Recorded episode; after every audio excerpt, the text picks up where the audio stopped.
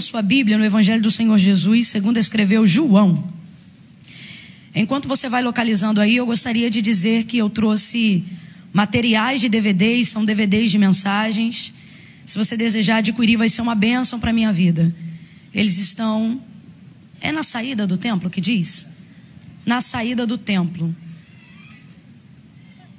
Na lateral? Na saída lateral. A igreja com muita saída é isso, irmão. Na saída lateral, tá? Sua saída hoje não é aquela, né, Raquel? Sua saída hoje é aquela. Os obreiros fechem todas essas portas, que todos os irmãos.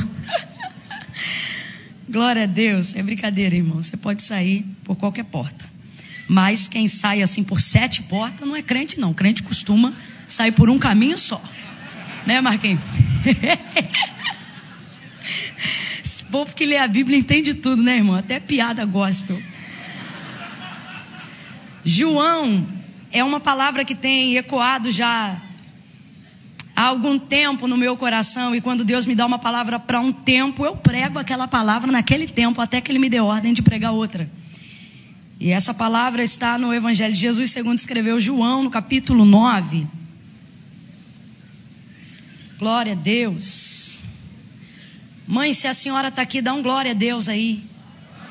Não, eu tenho uma mãe só. Deixa eu saber onde minha mãe está, que eu preciso saber onde ela está. Está aí? Amém. Glória a Deus. Já localizei minha família ali. Maravilha. João 9. Oh, aleluia. Você quer acompanhar os irmãos? Quem achou, diga glória a Deus. Diz assim o texto. Quando Jesus ia passando, viu um homem cego de nascença. E os discípulos de Jesus lhe perguntaram: Rabi, quem pecou? Este ou os seus pais para que nascesse cego? Jesus respondendo disse: Nem ele pecou, nem os seus pais. Mas isto aconteceu para que se manifestem nele as obras de Deus. Devemos fazer as obras daquele que me enviou enquanto é dia. A noite vem quando ninguém pode trabalhar. Enquanto estou no mundo, eu sou a luz do mundo. E tendo dito isto, cuspiu na terra, fez lodo com a saliva e aplicou nos olhos do cego e disse: Vai, lava-te no tanque de Siloé, que significa o enviado. E o cego foi, lavou-se e voltou vendo. Então os seus vizinhos e os que dantes o tinham visto a mendigar perguntavam: Não é este aquele que ficava assentado pedindo esmolas? E alguns diziam que era ele, outros diziam: Parece com ele. Mas ele mesmo dizia: Sou eu. Agora venha comigo para o verso de número 20 em diante. Perdão, acompanhe comigo desde o 18. Os judeus não acreditaram que ele tivesse sido cego e que agora via, enquanto não chamaram os pais do homem. Perguntaram-lhe então a seus pais: Este é vosso filho? É este que vós dizeis ter nascido cego? Como é que agora ele vê? E os pais responderam: Sabemos que este é nosso filho, sim, e que nasceu cego. Mas como vê ou quem lhe abriu os olhos, não sabemos. Tem idade, interrogai a ele. E ele falará por si mesmo. Seus pais disseram isto porque temiam os judeus, pois já os judeus tinham resolvido que quem confessasse ser Jesus o Cristo seria expulso da sinagoga. Foi por isso que os pais disseram: Tem idade, pergunta para ele. Chamaram, pois, então pela segunda vez o homem que dantes havia sido cego e disseram: Dá glória a Deus, sabemos que este homem que tu dizes que te curou é pecador. E respondeu ele: Se é pecador ou não, eu não sei. Uma coisa eu sei: que eu era cego e agora vejo. Diga amém por essa palavra.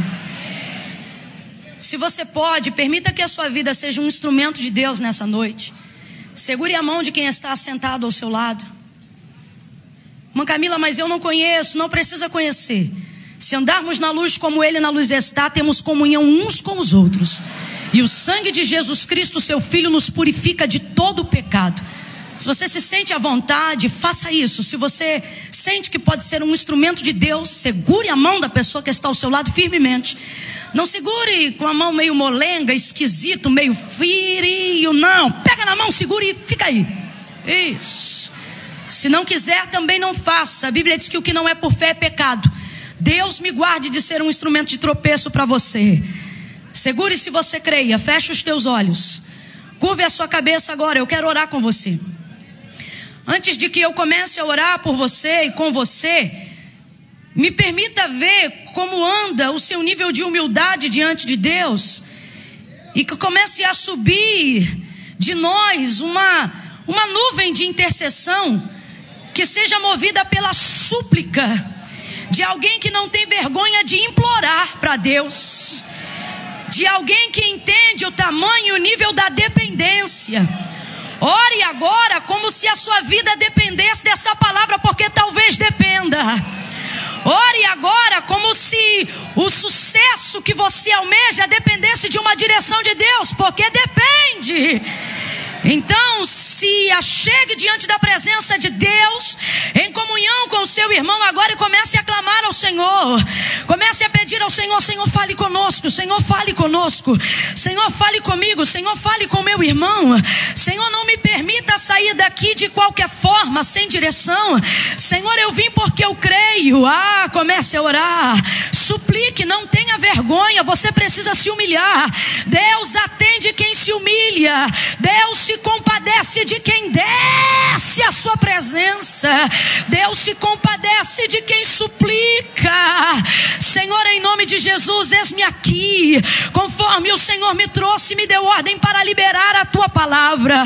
Eis-nos aqui na unidade do teu espírito, Senhor. Todas as ameaças que nos cercam agora são neutralizadas, porque todos nós estamos agora submetidos ao teu poderio e agindo o Senhor Senhor ninguém pode impedir. Seja amarrado e neutralizado agora. Todo espírito que faz oposição à tua palavra, todo espírito que com ousadia tenta resistir. Há poder no teu nome, há poder no teu sangue que tu estabeleceste esta igreja neste lugar como janela para as nações.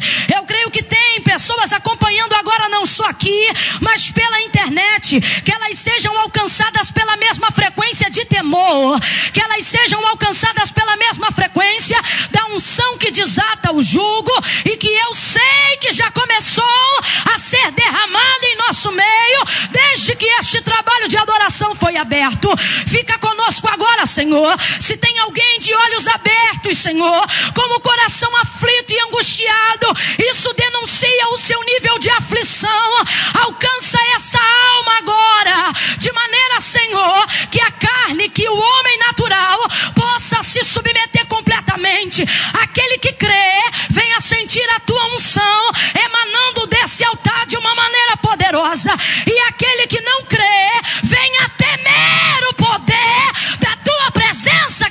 nosso meio e assim reconhecer que há um poder sobrenatural em nosso meio. Me usa com liberdade, como tu disseste que me usaria quando me chamou para cumprir o ministério da palavra. Tu disseste que andaria comigo, então anda comigo nesse altar, Senhor. Tu disseste que andaria comigo, Hoje aqui, Senhor, envolva-nos numa atmosfera de glória, de glória, de glória. Que os profetas ressuscitem, que os intercessores se levantem, que os pastores se sintam renovados, que haja um rema, uma revelação, uma novidade profética para decidir a nossa vida. Em nome de Jesus, me ajuda.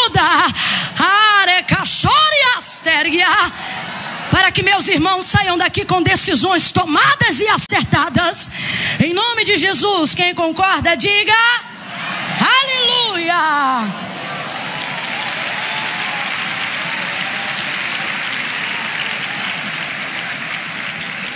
Oh! Glória! Aleluia! Glória! Oh! Eu vou ter que beber mais água.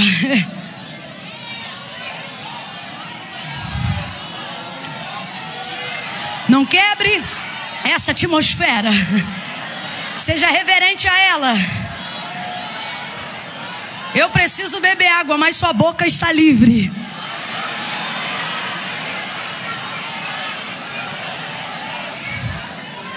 Aleluia. Glória a Deus. Oh, aleluia. Aleluia. A narrativa da qual acabamos de fazer menção, no texto de João, no capítulo 9, vai nos contar sobre a história da cura.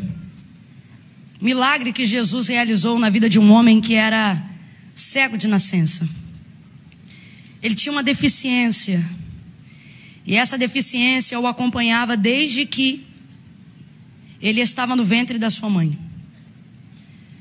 A narrativa é clara, o texto diz que o homem nasceu cego. Cego de nascença. As nossas. Talvez você pense, o que que eu tenho a ver com isso?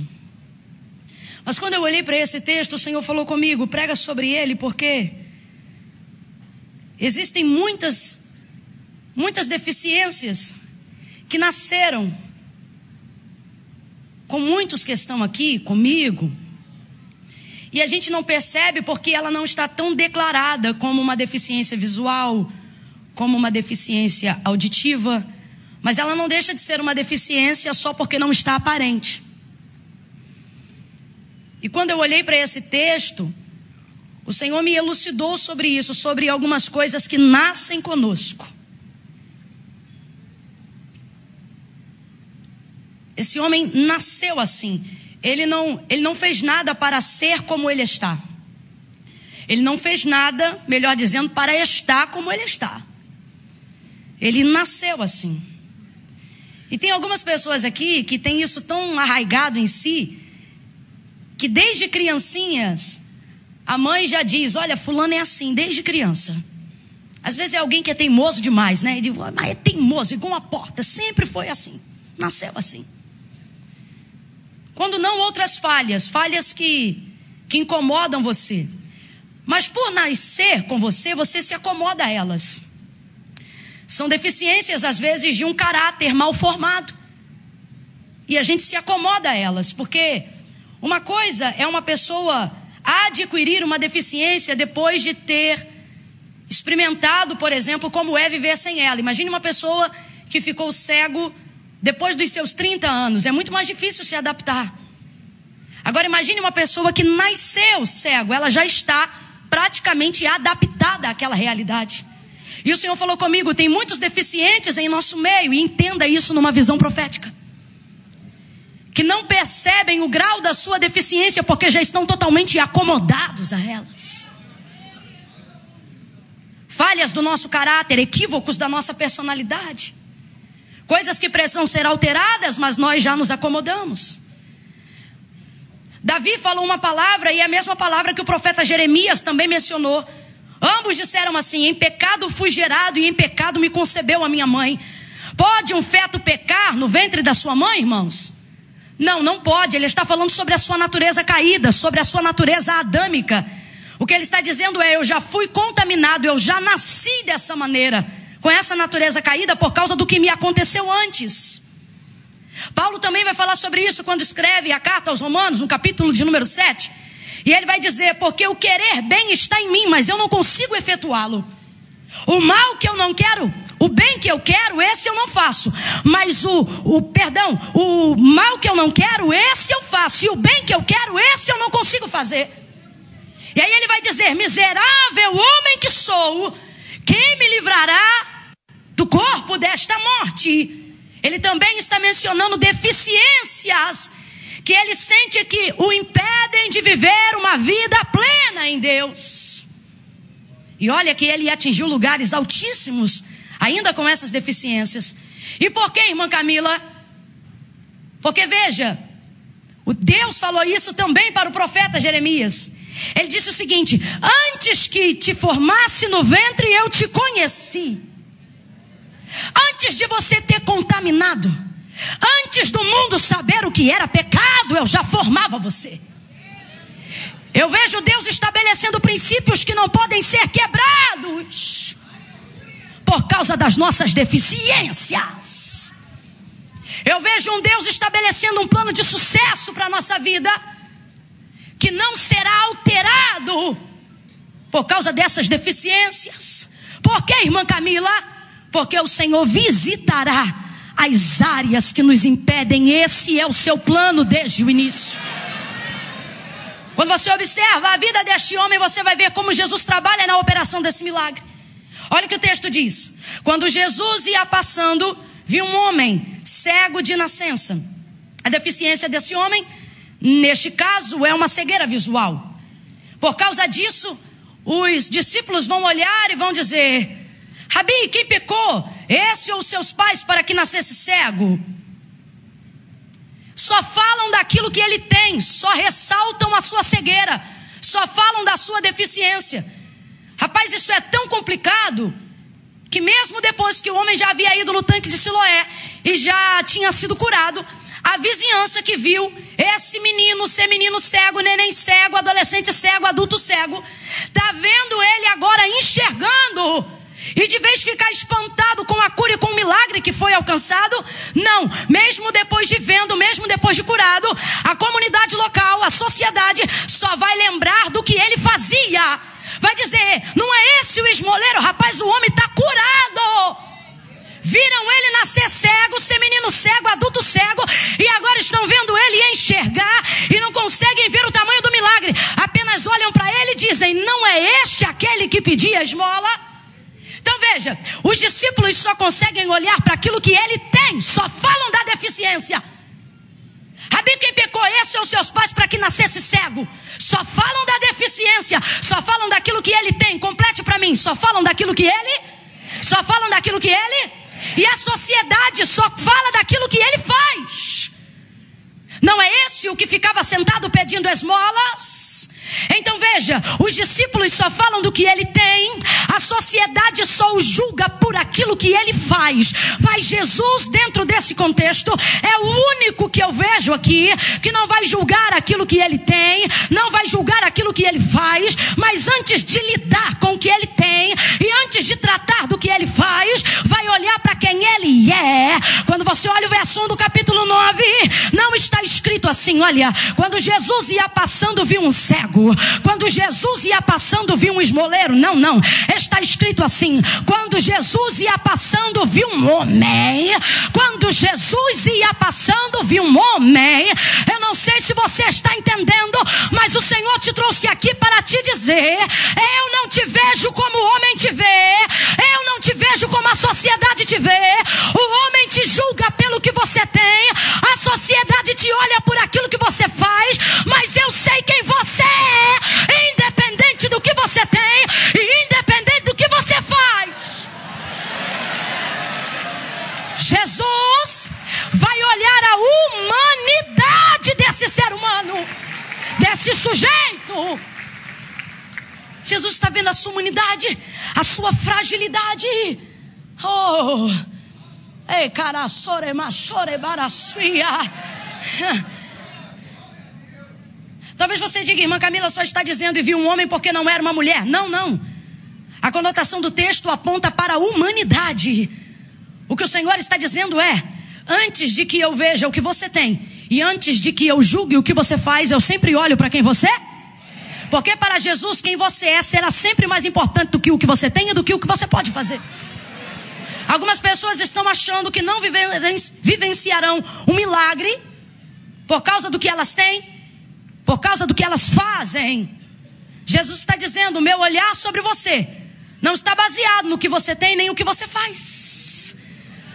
Antes, eu não estou dizendo que Jesus não vai cuidar dessas coisas, mas eu vim aqui te mostrar qual é a prioridade de Jesus quando ele olha para você.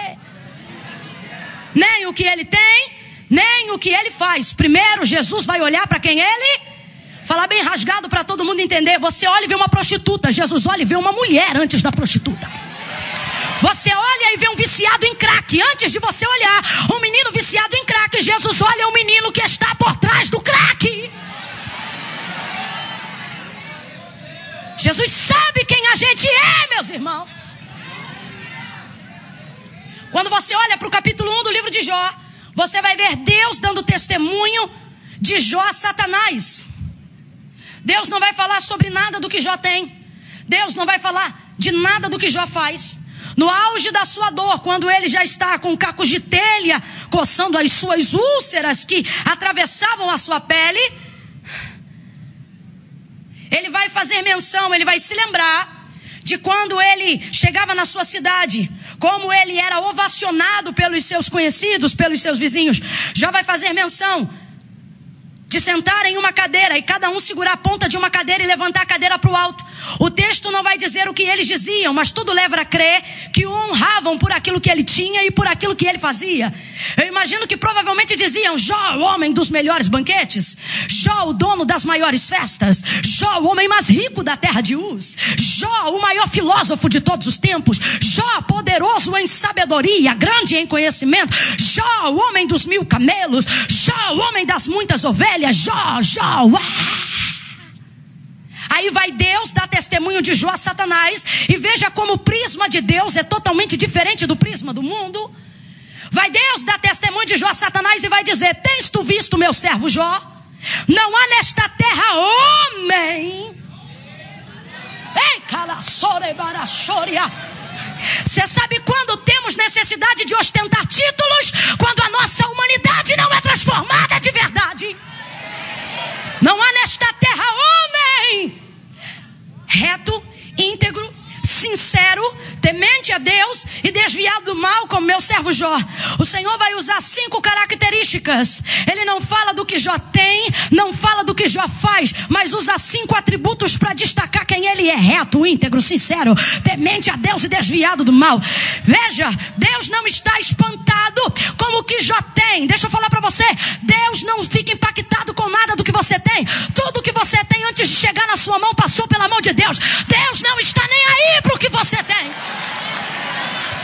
Deus também não fica assustado com aquilo que você deixa de ter e pensa que não pode ser porque não pode ter. Isso é a sua visão, não é a visão de Deus. Deixe-me falar algo aqui para quem acha que eu só estou falando para os ricos que têm. Mas não, estou falando também para quem acha que humildade é miséria e pensa, eu não posso ser porque eu não tenho. O Senhor está dizendo, eu não tenho problema com o fato de você não ter, porque eu tenho tudo e posso te oferecer tudo o que eu quiser. Então não é o que você tem ou o que você deixa de ter. E a minha capacidade em fazer, na maioria das vezes, a nossa capacidade em fazer está baseada na nossa capacidade de ter. Alguém faz o quanto tem. Mas quando Deus desclassifica o que tem, também desclassifica o potencial em fazer. Está dizendo, não é o que você tem, não é o que você faz. Aí ele usa cinco características para poder dizer quem Jó é. Porque Deus não se espanta com o que a gente tem. Deus não fica maravilhado com o que a gente faz, a capacidade vem dele.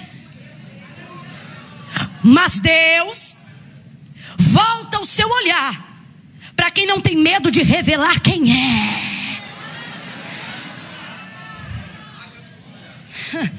Aí Satanás vai dizer, mas também tu serve a ele de balde.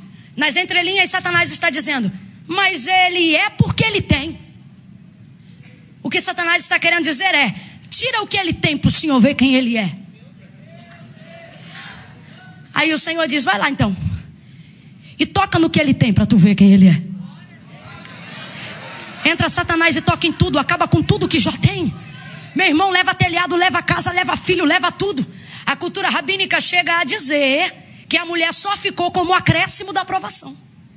É, para você ver o nível de guerra, tira tudo que ele tem. No auge da sua dor, depois de ter sido tomado tudo aquilo que ele tinha, ele vai dizer: O Senhor deu, o Senhor tomou. Não, não, não, não, não, tem alguma coisa errada. Não. Como assim o Senhor tomou? Foi o Senhor que derrubou o telhado da casa? Foi o Senhor que entrou e matou os filhos de Jó? Não, quem tomou foi o inimigo, quem roubou foi Satanás, quem destruiu sua casa e destruiu suas propriedades foi Satanás.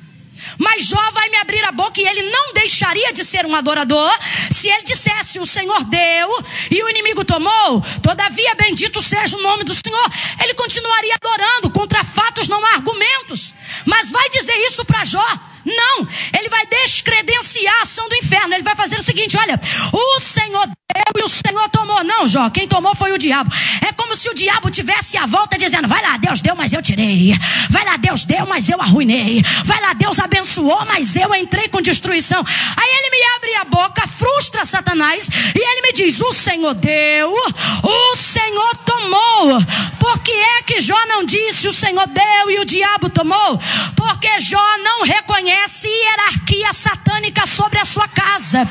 Escute, escute, escute. O que Jó, quando Jó oferta, Jó oferta para Deus. Quando Jó fala, Jó fala com Deus. Quando Jó adora, Jó adora a Deus. Quando Jó precisa de uma direção, é com Deus que ele fala. Quando Jó depende de cobertura, é a Deus que ele se dirige.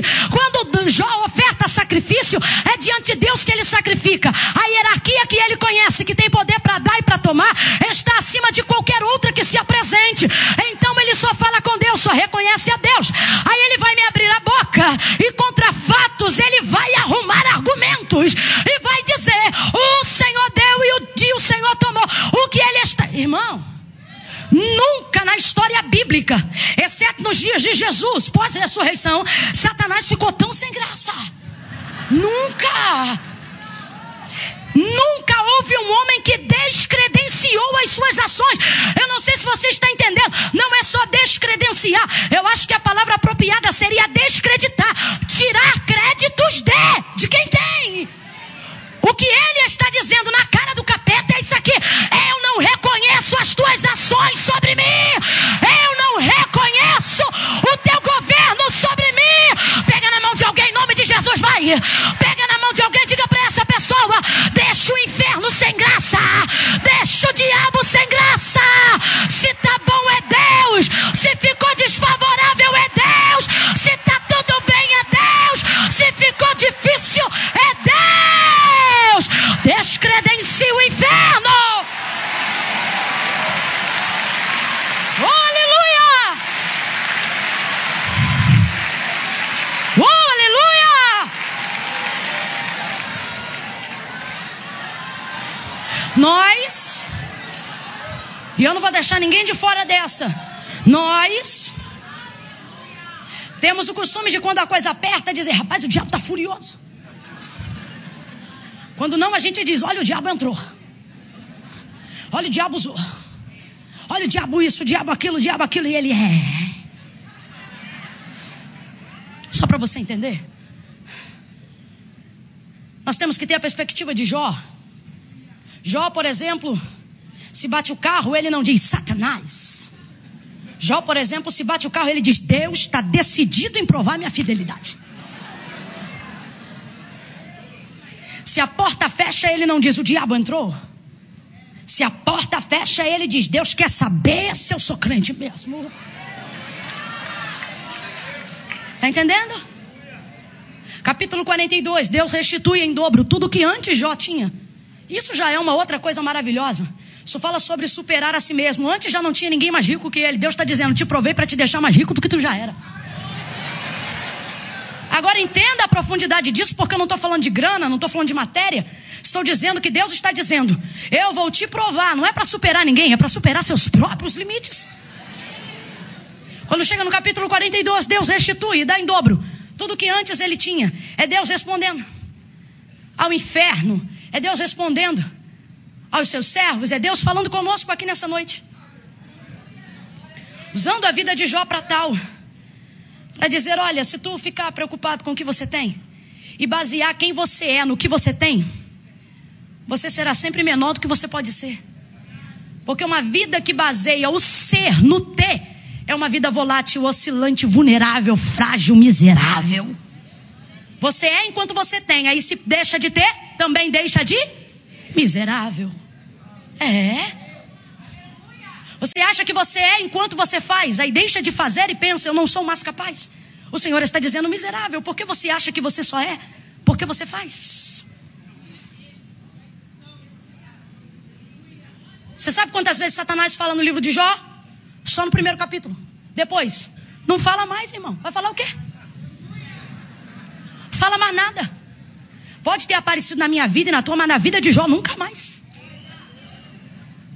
Quando chega no capítulo 42 e Deus restitui em dobro tudo que antes Jó possuía, aí é Deus dizendo: se você basear a sua vida e o seu ser no que você pode ter, você nunca será nada. Lembra quando Satanás disse? Ele é porque ele tem. Deixa eu tocar no que ele tem para o Senhor ver quem ele é. Vai lá e toca no que ele tem para tu ver quem ele é. Tocou, tirou tudo, Deus deu tudo. É um princípio de Deus. Deus está dizendo assim: olha, quando acharem que você é por causa do que você tem, eu deixo tocar no que você tem. Para que você tenha uma chance de mostrar quem você é. Talvez você diga, eu estou provado, eu estou apertado, eu estou arruinado. O Senhor está dizendo, não, você recebeu uma chance de mostrar quem você é quando você não tem. Você sabe por que, que o jejum nos leva a um nível de dependência tão grande diante de Deus? Porque é quando a fome chega que a gente revela quem a gente é de verdade. Não, é sério. O maior momento de mau humor é quando você está extremamente faminto. Às vezes o Senhor permite com que algumas coisas sejam retiradas para nos dar uma chance de que nos revelemos. Aí quando chega no 42 e Deus dá tudo em dobro que antes já tinha, o que ele está dizendo é o seguinte: Ele não é porque tem. Quando ele deixa tirar, ele está dizendo: Ele não é porque tem. Pode tirar, porque ele não é por causa do que tem. No capítulo 42 ele diz: pode dar tudo de volta. E acrescenta: porque ele não é porque tem, mas agora vai ter por causa de quem é. Agora vai ter por causa de quem é. Você está entendendo? Quando você entender que tudo que você pode ter e tudo que você pode ser é apenas uma sombra de quem você é, Deus vai te dar muito mais, porque Ele vai entender que você não está baseando o seu ser naquilo que você tem. É por isso que quando Jesus passa e vê o cego, Ele não olha para o que ele tem, Ele não olha para o que ele faz, Ele vai olhar para o homem que Ele é se ele é bom, se ele é mau, se ele é pecador, se ele não é, não importa. Jesus não está olhando para o que ele faz, Jesus está olhando para quem ele é. Alguém diz cego, Jesus diz um homem. Alguém diz esmoleiro, Jesus diz um homem. Alguém diz prostituta, Jesus diz uma moça. Alguém diz traficante, Jesus diz um homem. Jesus olha para o cego, irmãos, a especulação teológica começa. Rabi, quem pecou ele ou seus pais para que nascesse cego? Jesus curou a tantos e eles nunca perguntaram. Por que, que um era leproso, por que, que o outro era paralítico? Mas o cego, todo mundo quer saber. Aí eles botam como se fosse uma pergunta. Rabi, quem pecou? Esse ou seus pais para que nascesse cego? Isso não é uma pergunta, isso é um julgamento. Quem pergunta diz por quê, não afirma qual é a causa. Eles estão dizendo, ou foi ele ou foi os pais. É só o senhor falar quem é, porque que foi um deles, a gente já sabe. Começam os questionamentos, vem comigo e diga especulações. É exatamente o que acontece quando Jesus está prestes a fazer um milagre. É exatamente o que acontece quando Jesus para tudo e olha para você. As especulações começam. Eles não tiveram o mesmo interesse por nenhum outro que apareceu necessitando de socorro dentro da história, mas fazem da vida do cego o assunto do almoço, fazem da vida do cego o assunto da janta, fazem da vida do cego a tese para ser especulada. Eles não estão preocupados com o cego, porque se o princípio fosse esse, também se preocupariam com os leprosos, se preocupariam com os paralíticos. Eles não estão interessados no cego. O interesse deles é porque o cego é interessante para Jesus. E tem gente aqui deixando de dormir, ficando agoniado, perturbado, porque foi Jesus olhar para você e as especulações começaram. Foi você botar uma Bíblia debaixo do braço e as especulações começaram. Eu não tive o privilégio de nascer num lar evangélico. Então, outrora, quando ia para baile, nessa ocasião, Ninguém queria saber com que dinheiro eu pagava o ingresso. E se ficasse assentada numa roda onde a gente bebia, ninguém queria saber com que dinheiro se pagava aquilo que estava bebendo. Você andava na rua para cima, para baixo, ninguém queria saber se era teu namorado, teu amante, teu colega, teu irmão, teu vizinho. Problema. Tu bota uma Bíblia, atrai o olhar de Jesus e todo mundo quer saber, mas tá botando dinheiro do carro com o quê? Foi eu viver para Cristo e de um tempo para cá querem saber, mas mora lá por quê? Paga com o quê? Com o que que tá abastecendo o carro? Mas por que, que tem esse carro? E mora nessa casa por quê? E como é que tá viajando? E aonde que é isso? E aonde que é aquilo? Aí se você anda com o irmão, alguém, mas será que é marido, é namorado, é amante, é o quê? Tem que ficar de olho, hein? Tem que saber o que que é. De repente começam as especulações e a gente vai parando de dormir, vai ficando agoniado. E Jesus estava dizendo, e Jesus está dizendo para nós hoje aqui, era para você estar tá dormindo melhor. Porque quando eu não te olhava, tu já caminhava. Quando eu não te olhava, tu já vivia. Quando eu não te olhava, tu já dormia. Agora que chegou o tempo de eu despertar os meus interesses sobre você, as especulações começaram e você está ficando sem comer por causa do que andam dizendo. Está ficando sem dormir por causa do que andam falando. Está ficando perturbado por causa de uma indireta que jogaram de um troço que você está vivendo. E fica agoniado. Jesus está dizendo: era para estar tá dando culto de ações de graça. Era para estar tá oferecendo sacrifício de louvor. Porque quando eu não te olhava, ninguém te olhava. Sabe por quê? Tua vida não era interessante. Agora eles querem saber por que, que eu olhei para você. Mas eles nunca vão entender entender. As pessoas especulam porque elas querem entender. Por quê? Por quê? Mas de onde? E como é que foi isso? Mas elas não vão entender porque não têm a capacidade de olhar como Jesus. A sociedade só te julga pelo que você tem. A comunidade local te avalia pelo que você faz. Jesus está dizendo: ninguém vai entender porque eu não te olho como eles se olham. Ninguém vai entender porque eu não te vi como eles te veem. Ninguém vai entender. E as especulações começam. Eu não sei para quem, mas Deus trouxe algumas famílias hoje aqui para dizer: vai dormir. Para de bater boca em comentário de rede social. Para de se ofender como indireta. Ter o privilégio de alguém falando da sua vida mais do que a dele própria é ter o privilégio de entender que a tua vida é mais interessante do que a dele. Porque Jesus te viu. Anime alguém aí e diga: Jesus te viu.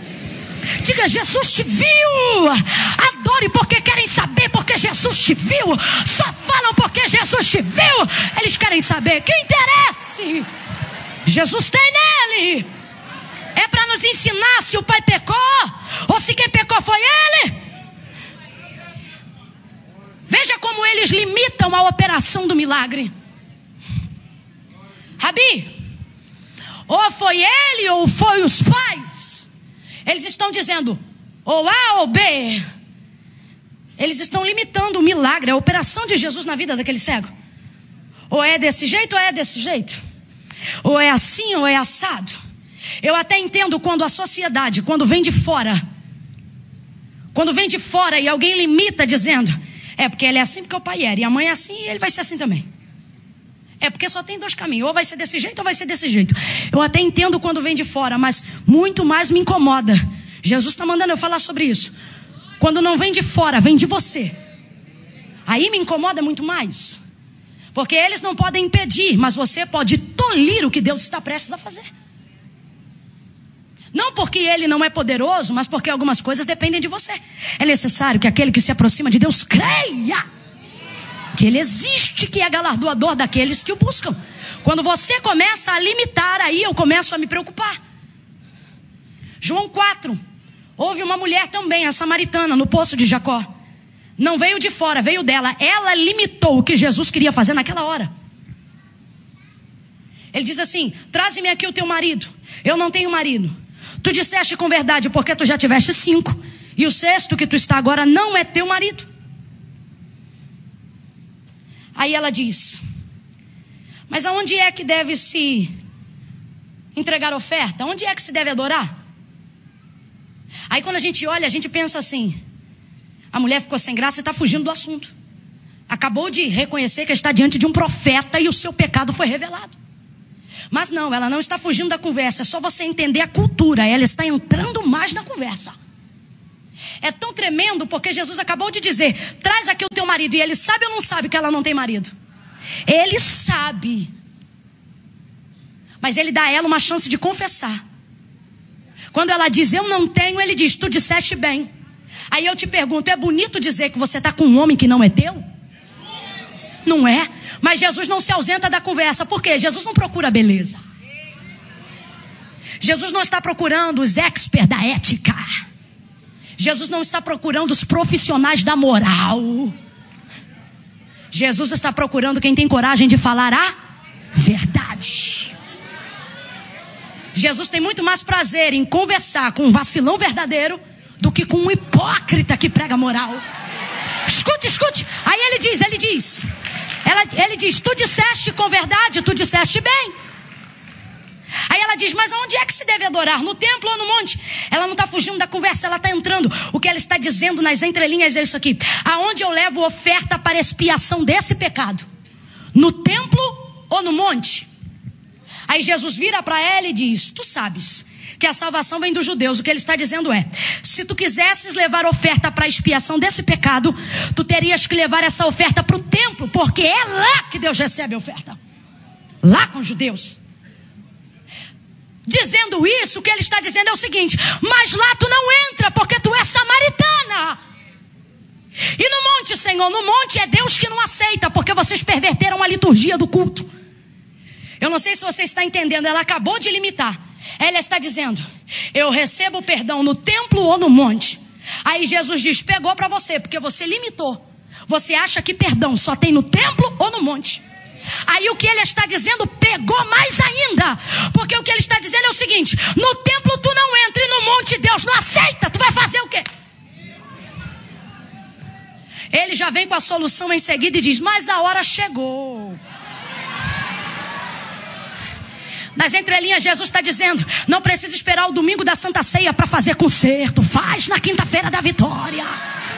Mas a hora chegou e já vem em que os verdadeiros adoradores adorarão ao Pai, não apenas no templo ou preocupados com o monte. O que Jesus está dizendo é: chegou a hora da adoração ser expandida e toda a humanidade compreender que você não está limitado a um lugar ou a um fato.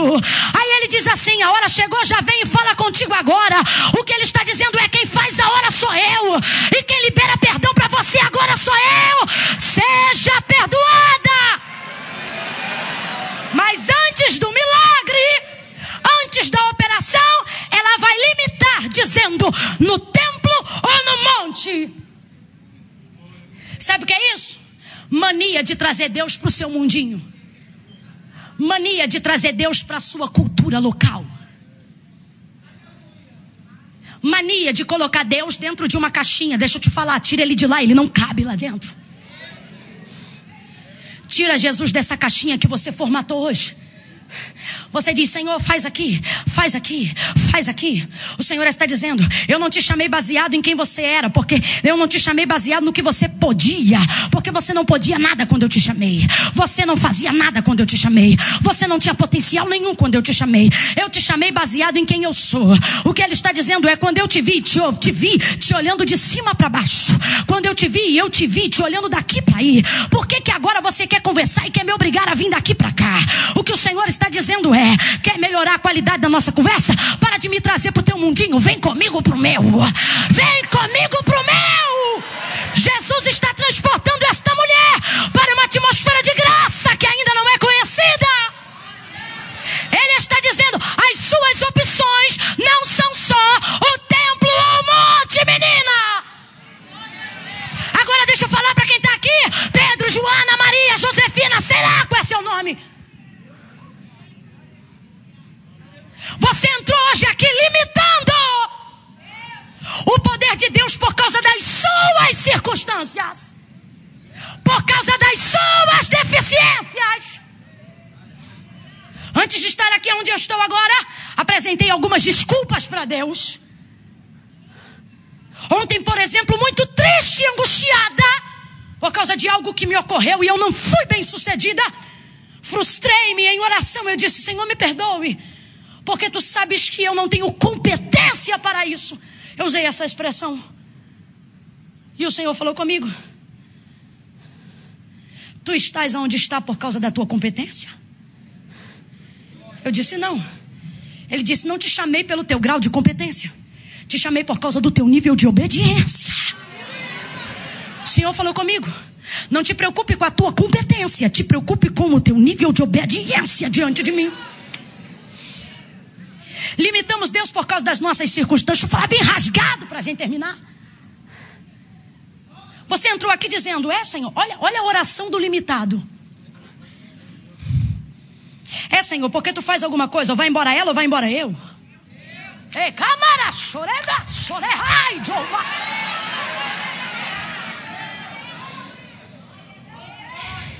É, Senhor, porque eu quero fazer a tua obra. Mas ou o Senhor me dá um salário digno, e eu faço a tua obra, ou o Senhor abençoa minha vida espiritual para que eu seja remunerado e assim eu possa largar o trabalho. Você, teu papo com Deus é esse, ou uma coisa ou outra. Ele está trazendo Deus para tua caixinha. Ou é aqui ou ali. É, Senhor, porque ou tu abre o empréstimo no banco, ou eu vou ter que falar com a agiota. Limitando o poder de Deus por causa das suas circunstâncias, trazendo Deus para o seu mundinho. Ei, ei, ei, ei, ei, não foi o cego que achou Jesus, foi Jesus que passando viu um cego. Não foste vós que escolhestes a mim, João 15, foi eu que vos escolhi a vós. Jesus está dizendo, não está no seu controle, mas está no meu. É, Senhor, porque ou sai ele ou sai eu. Jesus, quando eu olhei para a mensagem, ele disse: Diga à minha igreja que eu sou a terceira alternativa. Eu disse, Senhor, não tem, só tem duas, ou é ele ou os pais, ou é o templo ou é o monte. Jesus disse, pois é, diga que eu sou a opção surpresa. Qual? Aquela que ele não cogitou. Aquela que ela não pensou. Sabe aquele profeta que revela tudo quando você precisa? Fala que eu não contei para aquele profeta, contei para um que ele não conhece. Sabe aquela irmã que tem os sonhos de interpretação e que de vez em quando você procura para interpretar, tua vida tá branca para ela, porque o Senhor está dizendo: "Eu tenho uma opção surpresa, uma opção desconhecida". Ou sai ele ou sai eu. Jesus está dizendo: E se eu te disser que não sai ele nem você, entra eu e fica os dois.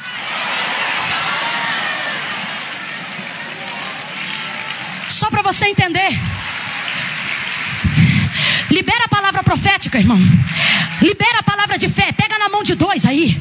E diga para ele: Deus manda te dizer. Isso é profético. Eu estou debaixo de uma palavra profética. O Senhor está me revelando pela Sua palavra. Não estou falando, como diz o nosso pastor, de dia, de hora, de ano, de número de conta. É profético. Pega na mão desse teu irmão e diga para ele: tem surpresa. A opção surpresa vai pintar na tua casa. A opção surpresa vai pintar no. A opção surpresa vai entrar no teu casamento. Quem pode celebra surpresa. Vai ter surpresa.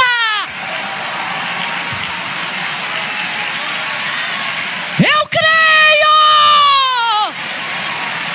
O telefone vai tocar. Eu creio. A porta vai se abrir. Eu creio.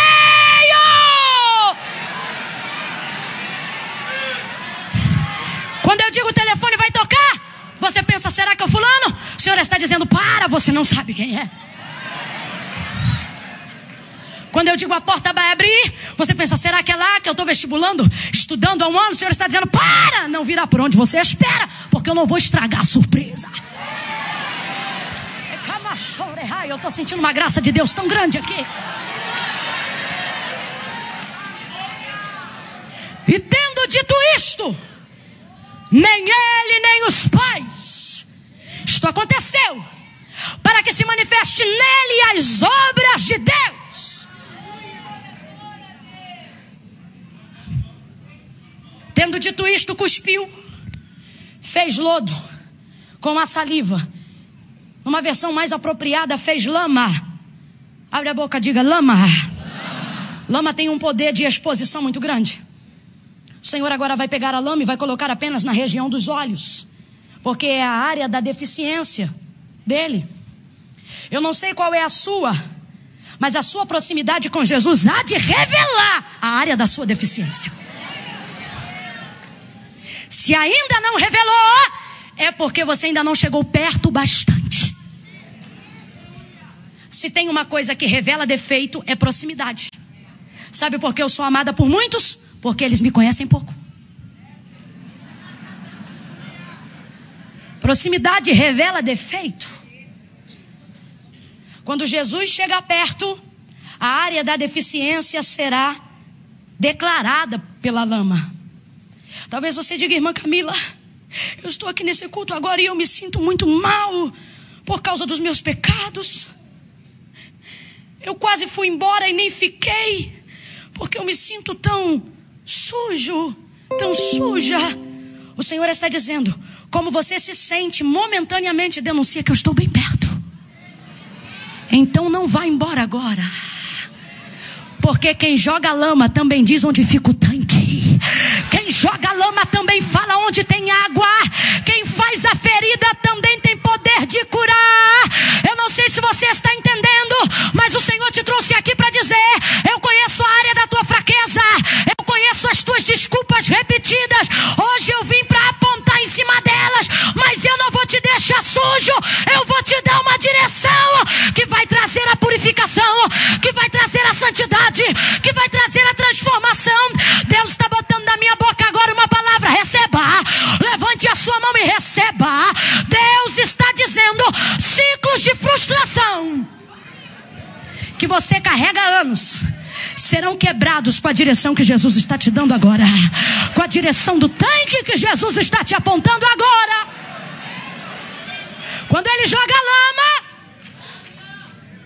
ele diz: Vai no tanque de Siloé. O homem vai e se lava, e ele começa a enxergar. Eu tenho uma ideia e uma aplicação sobre o texto e não consigo me calar diante do que acredito. Quem cura a água do tanque ou o toque de Cristo?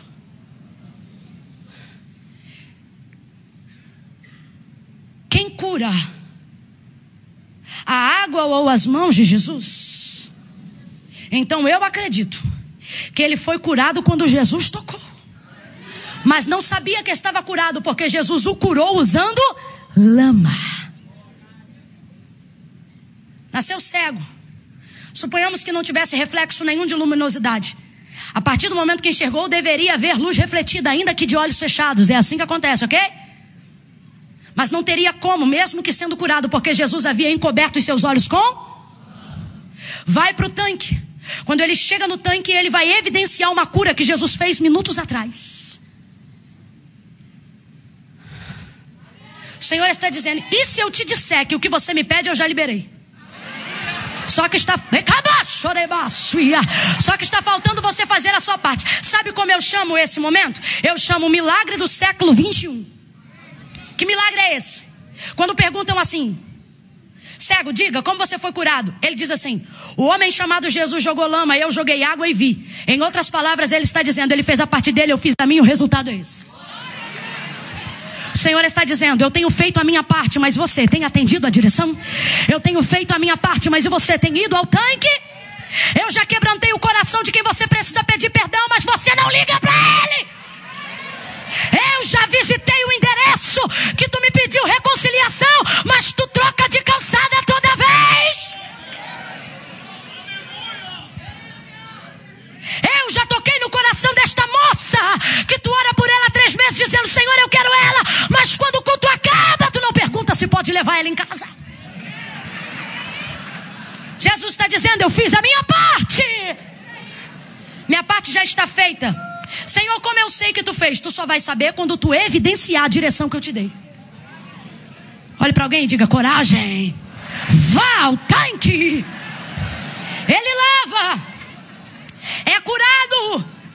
Sendo curado, os fariseus pegam ele, colocam dentro da sinagoga e dizem: Olha ele aí, está dizendo que Jesus curou ele. Eles olham para ele e digam: Cego, como é que tu foi? Tu era cego mesmo? Eu não acredito em você. Vai chamar o pai e a mãe. Chama o pai e a mãe, ó. Esse menino aí está dizendo que é cego. Ele é cego. Ele nasceu cego mesmo? Olha, ele é nosso. Ele é filho de vocês? É. Ele é nosso filho e nasceu ceguinho. E como é que ele está dizendo que está curado agora? Aí você pergunta para ele. Porque ele tem idade, fala com ele. Quando o milagre é grande, ninguém se compromete. Não queriam se comprometer porque tinham medo de serem expulsos da sinagoga.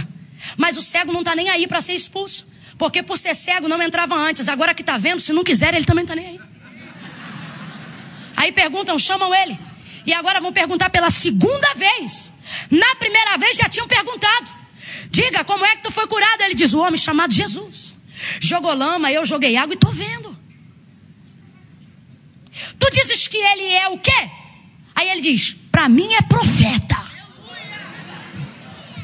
E aí perguntam para ele: fala de novo, dá glória a Deus, porque esse homem aí que tu está falando, ele é pecador. Fala como é que tu foi curado. Ah, irmão. Ele me vira para os homens e aí eu já entendo por que, Jesus escolheu ele. Não era porque ele tinha, era por quem ele era mesmo. Vou te falar quem ele era agora. Quando perguntam, quando dizem assim, dá glória a Deus, o homem que te curou é pecador. Fala, fala direito como é que você foi curado. Ele diz assim: vocês querem ser discípulos dele? É por isso que perguntam tanto. Aí eles dizem assim: nós não. Nós somos discípulos de Moisés. Vai tu ser discípulo dele. E o homem me sai. E as palavras finais dele são essas: se é pecador ou não, eu não sei. O que ele está dizendo nas entrelinhas é: quem fala do que não sabe é você. Eu só falo do que eu sei. E o que eu sei é que o que vocês pensam sobre ele não muda o que eu sei que ele fez em mim. Eu não sei se você está entendendo. Galeria, olha para cá. O que ele está dizendo é: o que vocês falam sobre ele não altera a experiência que eu vivi com ele. O que eu vivi com ele é maior do que o que vocês falam sobre ele.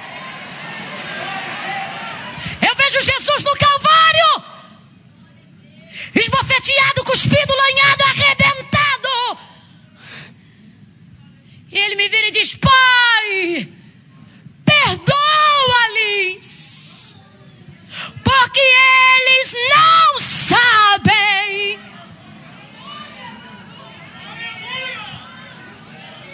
O ex-cego deu um show de ética para os príncipes.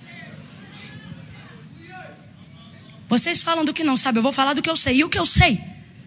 Eu sei foi o que ele fez. Pare de basear suas experiências com Deus no que os outros sentem. O culto termina. E tu diz: Tu sentiu aquele negócio aquela hora pro irmão? Ele diz assim: Não, não senti nada não. Ele diz: É, pode ser emocional mesmo. Não, aquela palavra que o pastor Dilton falou naquela hora, rapaz, aquilo me acertou. Foi tremendo, não foi? Não senti nada, não. É, vai ver que foi por causa do louvor que eu fiquei mexido. Nunca viverá a plenitude do que Deus tem para ti, enquanto basear as tuas experiências no que os outros sentem.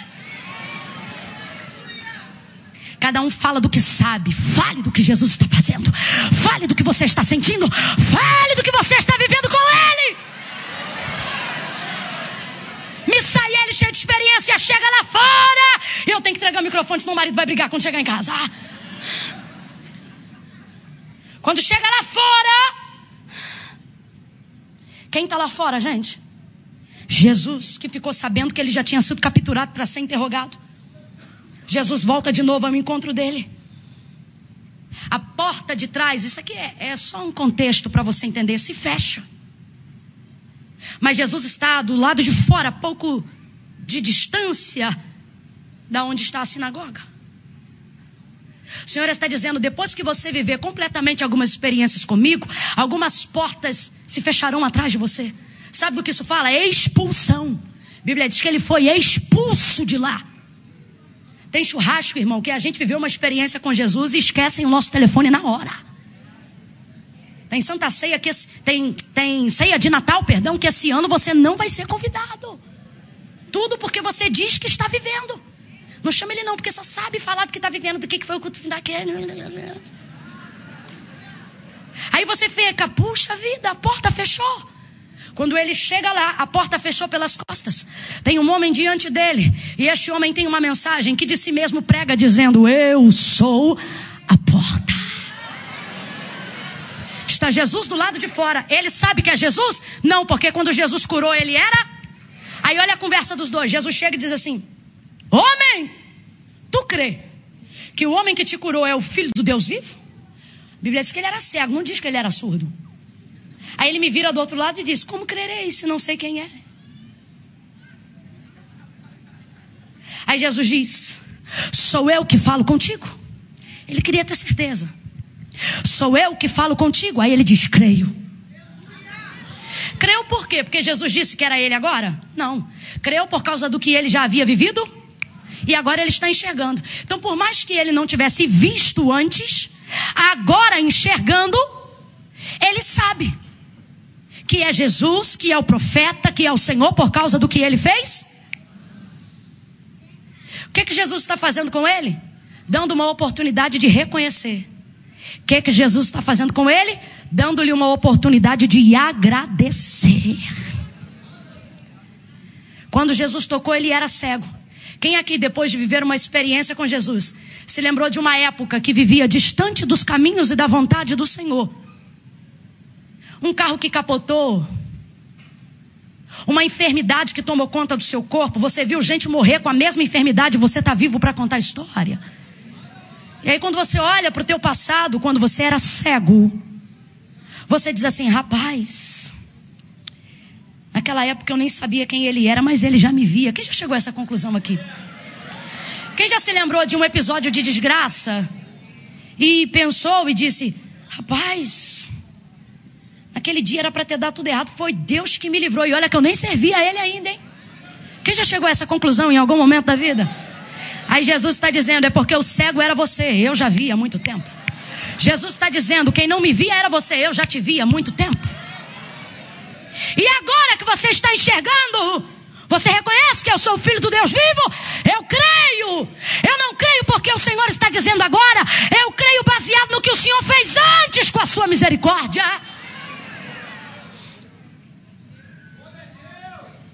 Jesus está dizendo. Naquela viela, quando o tiro comeu solto, eu te livrei. Tu era cego, mas agora está aqui me vendo. E eu te pergunto: tu reconhece que foi eu naquela viela? Quando o carro capotou quatro vezes. E tu saiu do lado de fora com apenas uma perna quebrada para não esquecer do testemunho. Tu não sabia quem eu era, tinha entornado um bocado de caixa de cerveja na mente. Mas eu te livrei. E estou te dando agora que você enxerga uma oportunidade de reconhecer que era eu te livrando naquele veículo.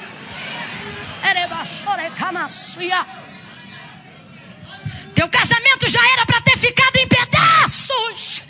A mulher que você amava era para ter partido. O homem que você queria ia se despedir com uma adúltera. Mas eu entrei, mexi, trabalhei e hoje estamos dois aqui para glorificar o meu nome.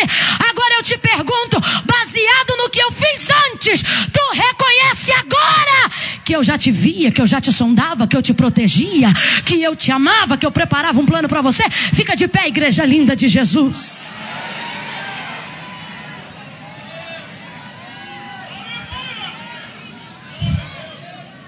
Tem gente hoje aqui na galeria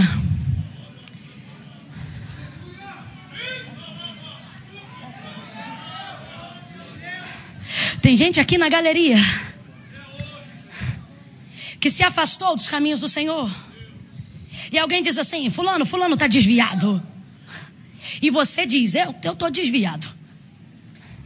Desculpa, deixa eu só corrigir essa palavra. Para mim, você não está desviado. Você está afastado, porque desviado era Alexandre Latroeiro, a qual Paulo, quando pregando em Éfeso, pregava o caminho, ele disse: Olha, que o Senhor deu o que merece esse Alexandre Latroeiro, porque saiu do caminho. O caminho que ele pregava a Jesus. Aí tu, tu dizes que é desviado, mas quando tem culto você vem. Tu dizes que é desviado, mas já está na terceira semana da campanha. Tu dizes que é desviado, mas Raquel cantou e você cantou as canções. Tu dizes que é desviado, mas quando a gente ora, você fecha o olho. Tu dizes, eu sou desviado, mas quando a gente prega, até crente vai embora, mas tu fica. Então deixe-me lhe dizer uma coisa. Você não é desviado. Você se afastou e morre de saudade todos os dias. E hoje o Senhor está te dando uma chance de reconhecer que quem tem te livrado nesse período de cegueira é Ele. E hoje ele te trouxe aqui para te dar uma chance, uma oportunidade para te dizer: tu reconhece Que sou eu quem tenho te livrado na subida e na descida. Que sou eu quem tenho te guardado na entrada e na saída. Tu reconhece que mesmo assim como tu tem andado, quem tem te aberto a porta da provisão sou eu. Torto do jeito que você tá, eu tenho cuidado da tua mãe porque tu tem me pedido isso em lágrimas. Eu estou aqui determinando alguns exemplos que dizem como está a vida de alguns. Aí eu te pergunto, você diz assim, irmã Camila, é comigo mesmo que falou, mas eu não vou aí na frente não, porque eu tenho vergonha. Deixa eu te falar algo sobre a vergonha. Quem está aqui, irmão, ama o Senhor, porque senão não tinha vindo. Diz assim, não, irmã Camila, eu sou ímpio. Porque vai no Barra Music, porque vai no Rio Sampa, sei lá onde.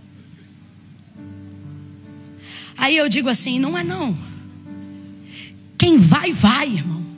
Você vai lá e vem aqui na quinta. Tu vai lá na sexta e volta aqui no domingo. Aí tu diz assim: eu não consigo ser crente. O Senhor está dizendo: não, o que você não entendeu é que você não consegue ser ímpio.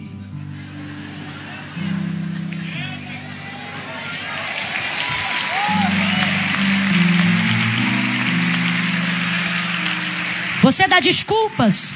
Eu tenho aqui homens feitos, barbados, chefes de família, que temem tanto a Deus, que dizem assim: eu não vou lá na frente igual esses emocionados, não.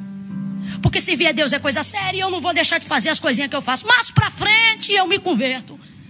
Só que você tem repetido ciclos de frustração e não consegue. Porque o Senhor está dizendo: sem mim, nada podeis fazer. Então ele está dizendo: vem como você está, porque eu consigo ver quem você é, independente de como você está. Nós vamos fazer assim para resumir. Eu vou contar de um a três. Quando eu disser três, você vai sair da onde você estiver, irmã Camila. E o que eu faço com a minha vergonha? Bota no bolso. Mas o que vão pensar de mim? Sabe qual é o problema do que vão pensar de mim? O que vão pensar de mim nunca pagou minhas contas, nunca resolveu minha vida, nunca abraçou minha família, nunca botou comida na minha mesa. Você diz, irmã, então fica ligada, porque daqui da onde eu estou, eu vou entregar minha vida para Jesus. Aí você diz, Jesus sabe. Sabe, mas não concorda. Sabe por que que não? Ele diz assim: Aquele que me confessar diante dos homens, eu confessarei diante do meu Pai que está no céu. Olha, olha, olha o que ele diz. Mas aquele que se envergonhar de mim, ele não diz aquele que não crê. Ele está dizendo aquele que crê, mas não confessa.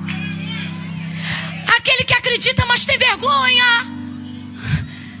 Se ele tiver vergonha de mim diante dos homens, meu pai não permitirá que eu o apresente diante dele. O Senhor está trazendo. Quando eu disser três, se tiver alguém ainda que estiver retido, será desatado na força dessa palavra. Se tu tivesses um amigo que gostasse muito de você, mas tivesse vergonha de te apresentar para as outras pessoas, essa amizade duraria muito tempo? Jesus está dizendo: está na hora de oficializar a relação que a gente já tem. Tu dizes que não é crente, mas conversa comigo lavando louça. Tu dizes que não pode servir a Deus, mas fala comigo dirigindo o teu carro.